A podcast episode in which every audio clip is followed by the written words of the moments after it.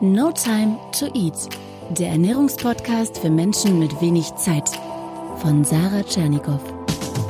Hier geht es darum, wie du gesunde Ernährung einfach hältst und wie du sie im stressigen Alltag umsetzen kannst. Im Büro, unterwegs, zu Hause. Yeah! Hey, cool, dass du wieder da bist und ich hoffe, ich kann dir den Wochenstart etwas versüßen mit einer neuen Folge No Time to Eat Podcast. Heute geht es um das Thema Naschen. Möglichst gesund naschen, ja, oder sagen wir mal Naschen ohne Reue. Denn klar, ich werde dir jetzt nicht vorschlagen, einfach Radieschen zu knabbern statt Salzstangen oder Schokolade. Ist mir auch klar, dass das nicht so erfüllend ist. Aber vielleicht gibt es ja auch noch was dazwischen, so zwischen purer Schokolade und Chips und den Radieschen. Ich möchte dir heute meine vier Tipps verraten, meine vier besten Tipps zum besseren Naschen. Es geht um Naschkompromisse. Also um die Frage, was kann ich Süßes essen, das vielleicht nicht so viel Zucker und so viel Fett enthält. Und klar, alles im Sinne von No Time to Eat, kein Aufwand, alles simpel und einfach gehalten. Bevor ich dir die Tipps nenne, aber noch zwei Dinge. Das erste ist gleich der Hinweis. Nach dieser Folge können wir gerne gemeinsam weiter diskutieren über das Thema und zwar in der Facebook-Gruppe Team No Time to Eat. Da habe ich auch noch ein kleines Goodie für dich und zwar habe ich eine Liste angefertigt mit so klassischen Leckereien, die wir alle kennen, Kuchen, Chips und so weiter, die natürlich sehr lecker sind, aber sehr viele Kalorien haben und dazu habe ich jeweils eine kalorienärmere Alternative geschrieben. Diese Liste also findest du bei Facebook. Komm einfach zum Team No Time to Eat. Da findest du unten, ähm, wenn du auf deinem Handy mit dem Podcast nochmal runterscrollst, eine Beschreibung und einen Link. Ja, und das zweite ist, bevor ich dir vier konkrete Tipps nenne, ich würde dir gerne heute mal eine Geschichte von mir erzählen. So als kleine Motivation für dich und äh, ja, einfach um dir auch zu zeigen, falls du mit dem Naschen auch so ein bisschen deine Schwierigkeiten hast, du bist nicht alleine. Denn auch ich, heute gut ernährt, schlank und fit, hatte viele, viele Jahre auch ein ganz schwieriges Verhältnis zu Süßigkeiten und ich habe alles gehabt, aber keine Balance im Naschen.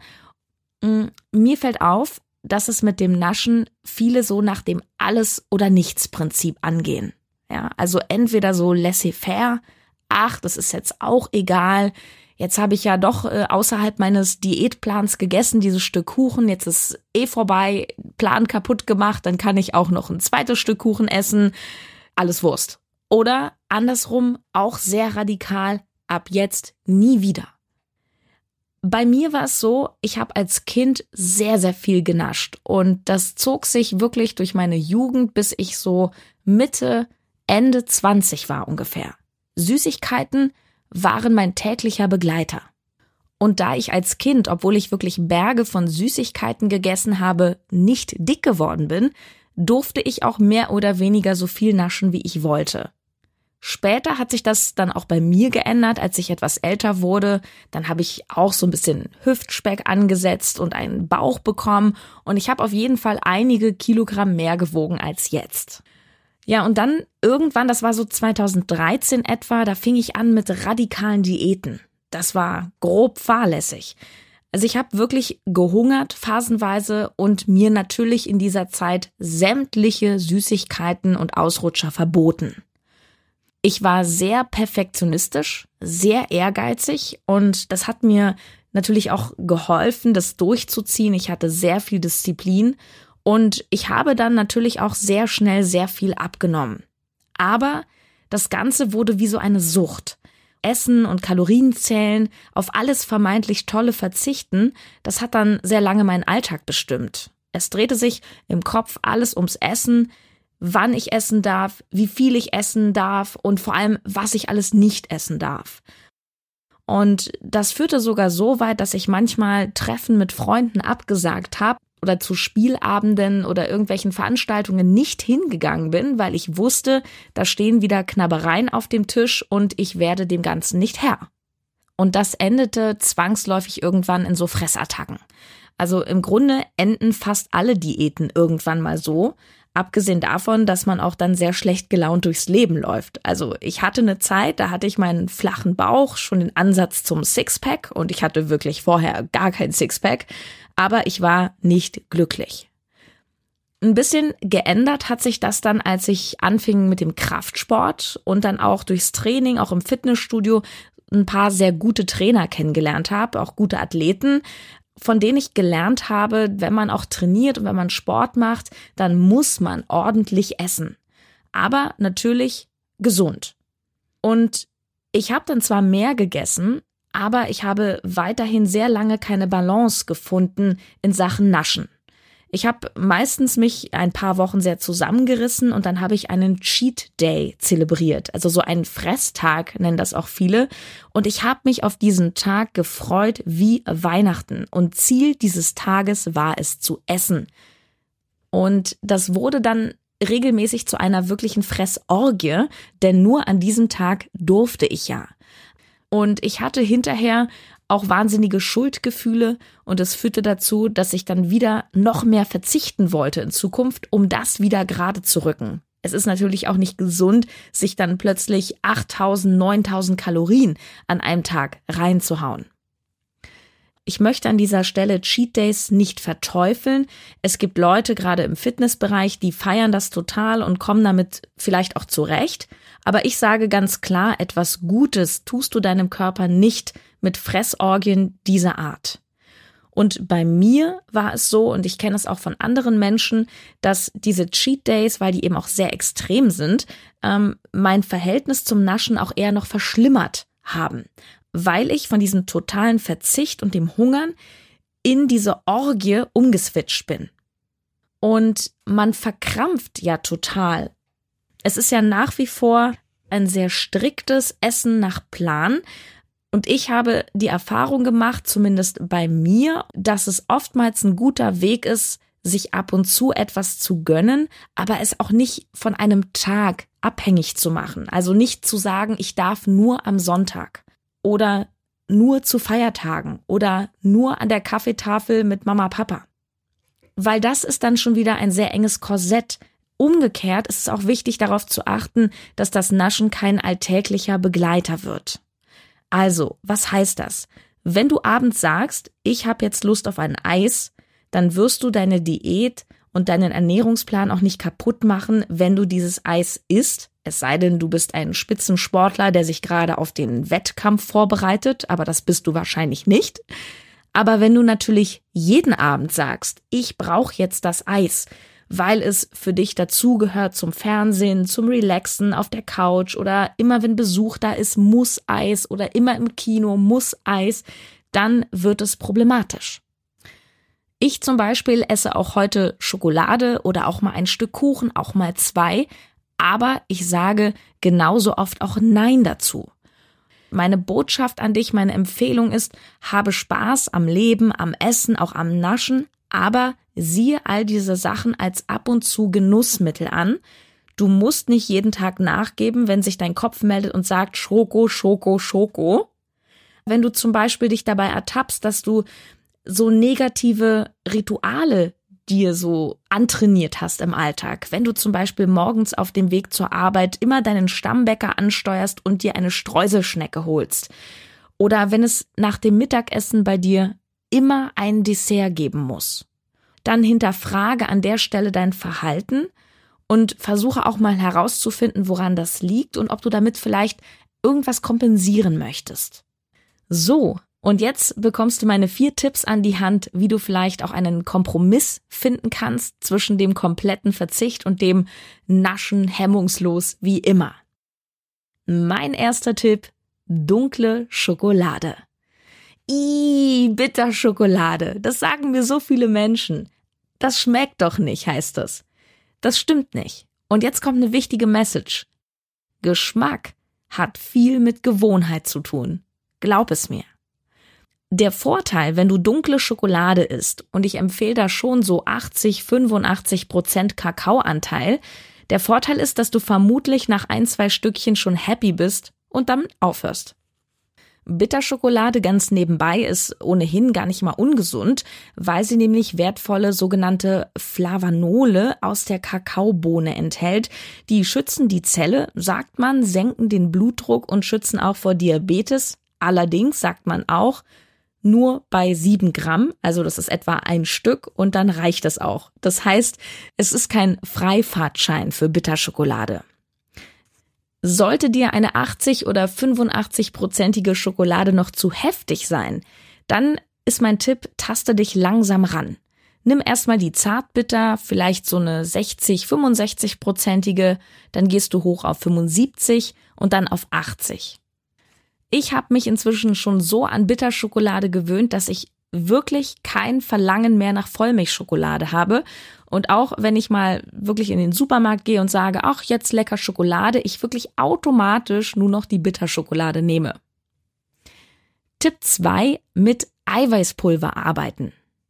Also Eiweißpulver gibt es inzwischen in allen möglichen Geschmacksrichtungen. Schoko, Vanille sind natürlich Standard, aber es gibt auch Stracciatella, Käsekuchen, Blaubeere und viel, viel mehr. Du kannst es dir zum Beispiel in eine Portion Quark rühren oder Naturjoghurt oder Sojajoghurt. Dann hast du nämlich zum Beispiel einen Schokojoghurt, den du nascht. Aber er enthält eben kein oder kaum Zucker und hat dafür sogar noch eine wertvolle Extraportion Eiweiß. Viele haben im Alltag ähm, zu wenig Eiweiß, das sie zu sich nehmen, insbesondere Veganer. Und ein weiterer Klassiker, den ich abends sehr, sehr gerne nasche auf der Couch, ist Protein-Pancakes. Ich verrate dir an der Stelle, das kannst du dir bestimmt merken, das einfachste Protein-Pancake-Rezept der Welt.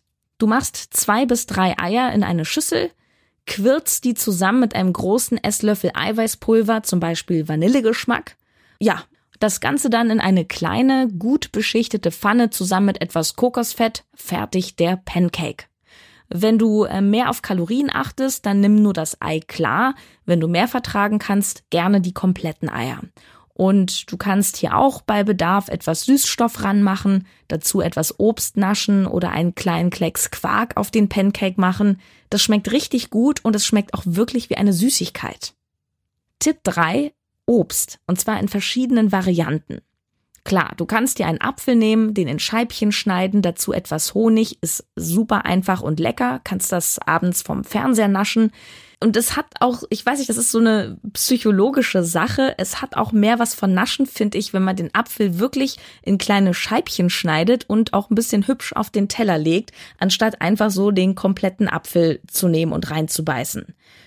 Und neben dem frischen Obst hast du natürlich noch andere tolle Alternativen, zum Beispiel getrocknetes Obst, wenn auch mit etwas Vorsicht. Denn getrocknetes Obst ist sehr zuckerhaltig. Achte darauf, dass du nur solches kaufst, wo nicht noch zusätzlich Zucker drin ist, weil das Obst von Natur schon sehr zuckrig ist. Ein Beispiel für leichteres getrocknetes Obst sind Apfelringe oder Apfelchips oder Mango oder Ananasstreifen.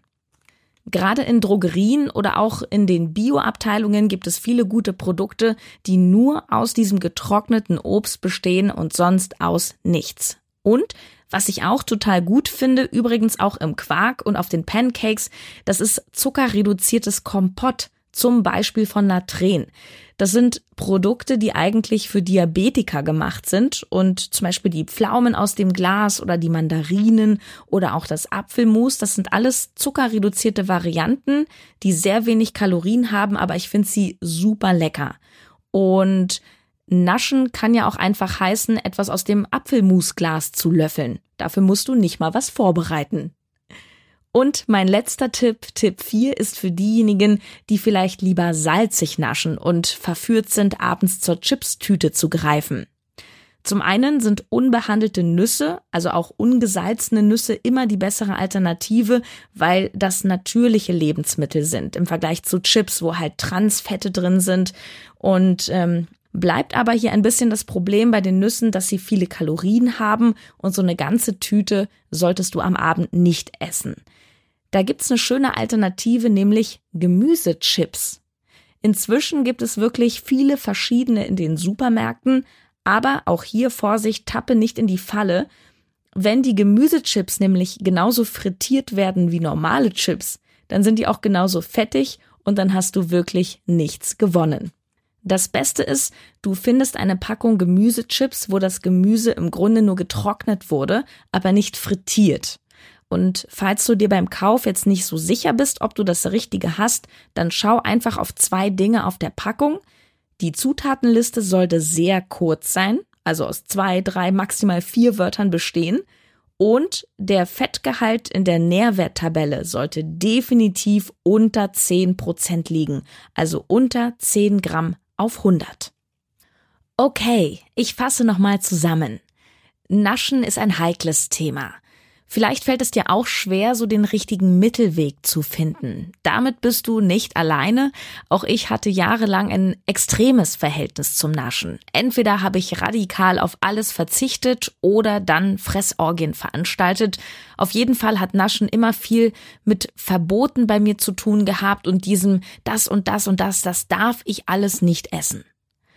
Aus heutiger Sicht, meiner Erfahrung nach, klappt es langfristig am besten, wenn man sich Süßigkeiten nicht verbietet, sondern sich mal etwas gönnt, wenn man Lust darauf hat. Und ich persönlich rate von Cheat Days ab, weil sie oft eskalieren. Ich würde auch das Naschen nicht von einem bestimmten Tag, zum Beispiel dem Wochenende, abhängig machen, weil auch das wieder im Grunde ein strenges System ist und einen ganz schön unter Druck setzen kann. Also nasche, wenn du Lust hast, aber lass es keine regelmäßige Angewohnheit werden. Wenn du merkst, dass du es jeden Abend brauchst oder nach jedem Mittag ein Dessert haben musst, dann überlege vielleicht, woran liegt das und ob du damit irgendwas kompensierst, zum Beispiel Stress oder Einsamkeit. Ich habe vier Tipps für dich für einen Kompromiss beim Naschen ohne Reue hinterher. Erstens dunkle Schokolade, umso bitterer, desto besser. Der Vorteil ist, von dunkler Schokolade wirst du nicht so viel auf einmal essen wollen. Und wenn es dir so gar nicht schmeckt, dann taste dich ran. Steiger dich langsam von 60 auf 70 Prozent, dann auf 80 Prozent. Glaube mir, Geschmack hat ganz viel mit Gewohnheit zu tun. Zweiter Tipp, Eiweißpulver. Damit kriegst du zum Beispiel Schoko- oder Vanillegeschmack in deinen Quark oder in deinen Joghurt. Auch toll, die einfachsten Protein-Pancakes der Welt mache ich mir sehr oft abends. Zwei bis drei Eiklar oder ganze Eier nehmen, mit einem Esslöffel Eiweißpulver mischen, dann etwas Kokosfett in eine kleine, gut beschichtete Pfanne geben und fertig. Dritter Tipp, Obst in allen Varianten. Es kann der klein geschnittene Apfel mit Honig sein, den du dir hübsch auf den Teller legst, aber auch mal Trockenobst oder Diätfrüchte aus dem Glas, wie zum Beispiel von Natren. Und viertens, wenn du es eher salzig magst, Nüsse in Maßen oder Gemüsechips. Die Chips sollten aber keinesfalls frittiert sein, denn dann sind sie nicht besser als die normalen Chips. Es sollten nur getrocknete Gemüsestückchen sein komm sehr gerne zu mir in die Facebook-Gruppe Team No Time to Eat. Diskutiere mit mir und mit anderen, die No Time to Eat haben, weiter. Erzähl auch gerne mal dort, was du so nascht. Kannst ja gerne auch ein Foto hochladen. Den Link dazu findest du unten auf deinem Handy in der Beschreibung und auch auf meiner Webseite notimetoeat.de unter der heutigen Podcast-Folge. Na dann, noch einen leckeren Morgen, Mittag oder Abend. Bleib dran. Deine Sarah.